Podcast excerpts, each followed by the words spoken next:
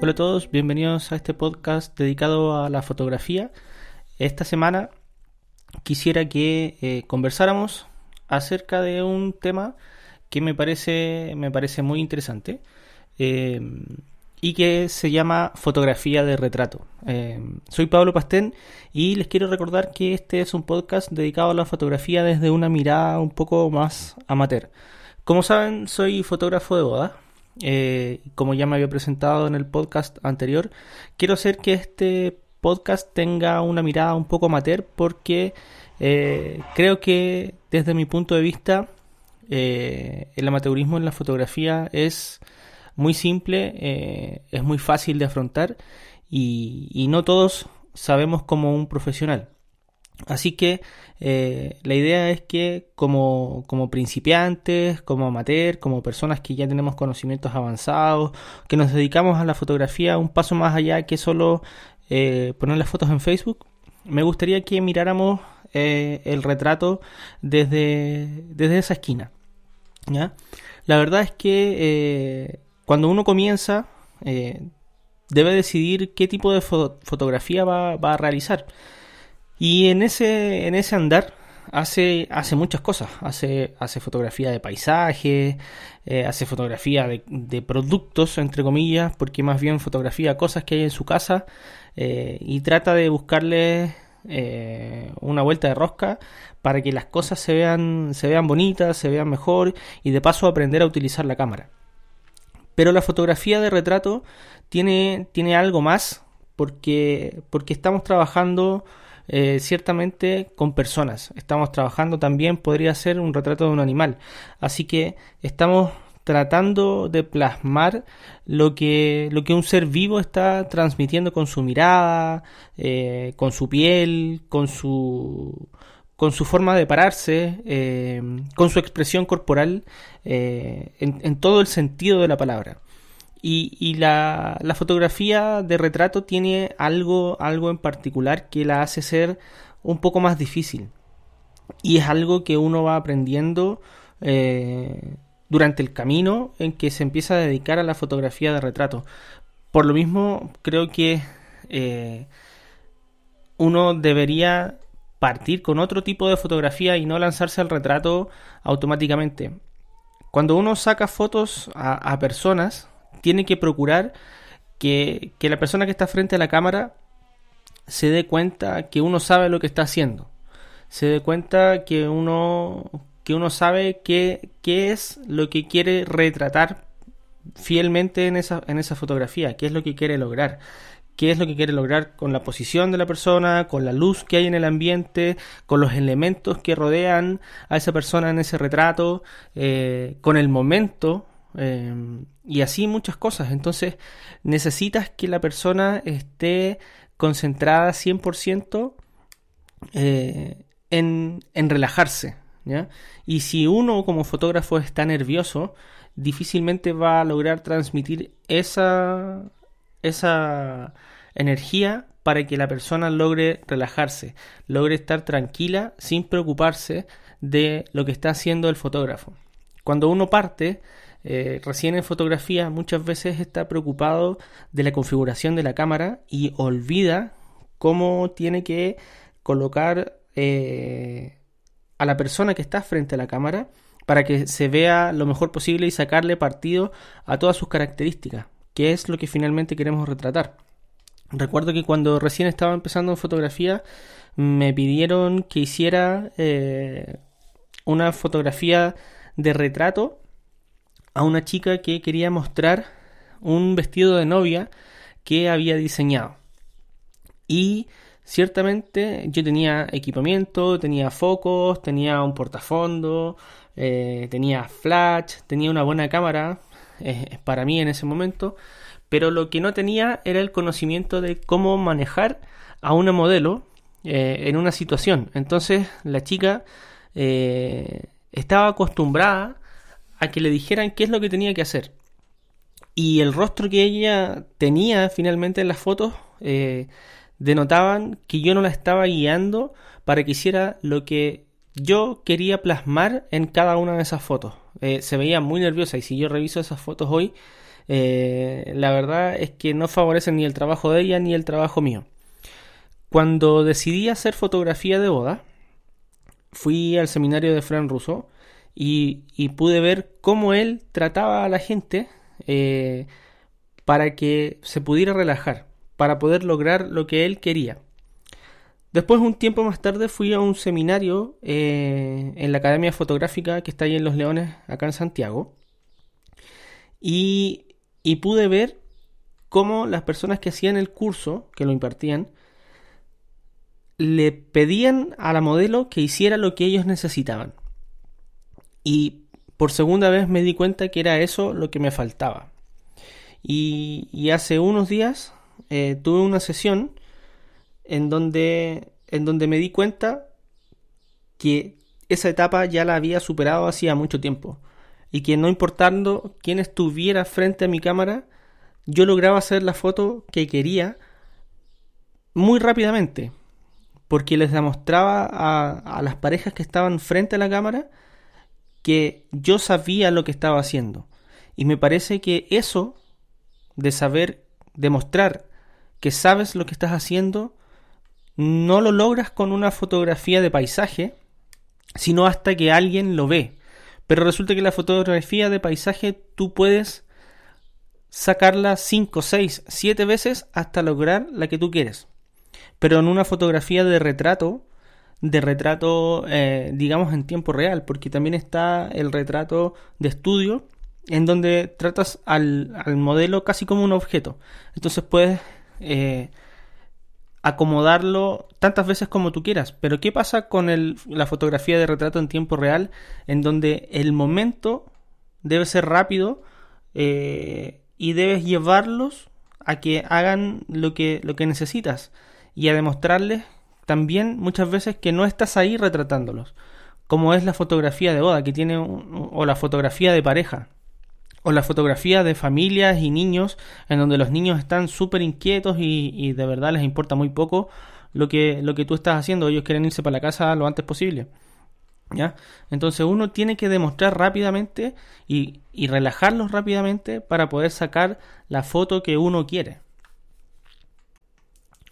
Esa parte de la fotografía no se da con, con, otros, con otros tipos de fotografía. No se da con el light painting, no se da con la fotografía nocturna. Con la fotografía nocturna tal vez un poco, un poco cerca anda, porque, porque la velocidad en que uno necesita sacar fotos eh, tiene relación con saber rápidamente lo que uno está haciendo, porque las cosas ocurren rápido. También pasa con la fotografía deportiva, aun cuando uno no debe demostrarle eh, a la persona que está al frente que sabe lo que está haciendo, sí tiene que sacar la foto muy rápida y bien, porque la jugada no se va a volver a repetir. Eh, si nos perdemos la jugada del gol y la cara, el rostro del, futbolista al momento que, va a celebrar, ese rostro y esas acciones y ese conjunto de, de, momentos que se dan después de un gol no se van a volver a repetir. Entonces, eh, no son momentos en que uno pueda ir a practicar. En donde uno puede ir a practicar la técnica. La técnica creo que se puede practicar en cualquier otro tipo de fotografía, como, como les decía, la de paisaje, eh, la de productos. Si uno quiere practicar eh, cuál diferencia hay entre un, ISO mayor y, un, y una apertura del diafragma X, eh, y nivelar los, los, los tres conjuntos del, del, triángulo de la fotografía, ciertamente no te recomiendo que lo hagas eh, en una boda, que no tienes derecho a ir a aprender ahí. Tampoco tienes derecho a ir a aprender a un partido de fútbol que te están pagando un periódico para que, para que después expongas esa fotografía, que vas a llegar con una sola foto, aun cuando seas amateur eh, y quieras dar el paso siguiente, tienes que saber cuándo practicar, tienes que saber cuándo eh, y con qué practicar. Claro, si le pides a un amigo, a una pareja de amigos que, que te ayuden a practicar, estás absolutamente en todo tu derecho a equivocarte. Si le pides a una pareja de novios eh, que le vas a sacar las fotos y le vas a hacer gratis, pero les avisas que te puedes equivocar, por supuesto que estás en tu derecho de equivocarte. Pero si por el contrario pasas, pasas al siguiente nivel y, decides cobrar por eso, eh, aun cuando tus conocimientos sean amateur, creo que ya no tienes el derecho de equivocarte. Creo que, creo que ese no es el momento de ir a practicar. Creo que eh, lo que debes hacer es practicar en tu casa con lo que tengas a mano. Con, y me refiero a lo que tengas a mano a, todo tipo de cosas, a muebles, a tu mascota, a tus hijos, eh, a tus vecinos. Si quieres hacer fotografía de un estilo medio paparazzi, eh, y fotografiar a la gente que pasa en la calle con un zoom sin que se dé cuenta y tomar retratos de ese estilo, de ese estilo, la verdad es que estás en todo tu derecho. Y es lo que deberías hacer para que tu fotografía mejore y eh, aprender la técnica. Pero ciertamente, como les digo, hay tipos de fotografía que sirven más para aprender y tipos de fotografía en los que no deberías dedicarte a ella hasta que no sepas bien lo que estás haciendo. Como les decía, eh, el, poner a una persona frente a la cámara eh, y, y demostrar que no sabes lo que estás haciendo es terrible, es terrible.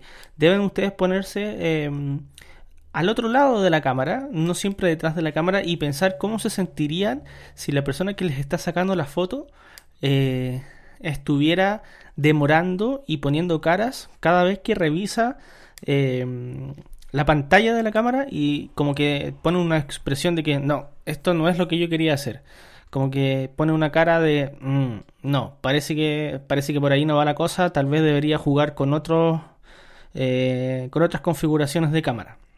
La verdad es que a, mi experiencia lo que uno debe hacer es que debe llegar al lugar eh, y decir, oye, ¿sabes qué? Voy a medir la luz eh, o ya de plano llegar con una configuración de cámara inicial. Yo, por ejemplo, llego al lugar de cada sesión con una configuración de cámara inicial. Mi configuración de cámara es con el lente 50 mm 1.8 en apertura 1.8 con una configuración de ISO 100 y con una configuración de velocidad de 1 a 160. Esa es mi configuración inicial. Y desde ahí yo me voy a mover para poder adaptarme a la luz que hay en ese momento. ¿Ya? Lo cual significa que me voy a demorar un poco, casi nada, en, verificar cuál es la luz que hay en ese momento y la configuración que necesito. Y de ahí voy a mover un unos pocos pasos dependiendo de lo que necesite según cambie mi referencia hacia el sol. ¿Ya? Pero no voy a estar haciendo configuraciones grandes eh, para, para, poder sacar una y otra foto porque no sé lo que estoy haciendo, ¿ya? Eh, y sé que necesito esa configuración porque esa es mi configuración estándar. Y cada vez que salgo a una sesión, lo que hago es, antes de llegar al lugar, dejar la foto, la cámara en esa configuración que necesito.